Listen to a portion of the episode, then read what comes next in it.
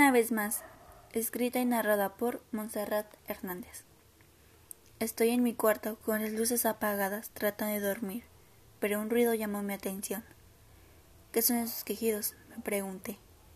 Bajé por las escaleras para saber qué era, pero al fijarme solo era mi gato viéndome fijamente. Al darme la vuelta estaba una persona muy alta y vestido de negro. Corrí hacia mi cuarto, tratando de cerrar la puerta, pero esa persona lo impedía. Lo único que pude hacer fue darle un golpe. De repente caí al piso y no pude defenderme más. Por la mañana despierto asustado y con mucho frío. Al verme me di cuenta que tenía un chaleco de fuerza.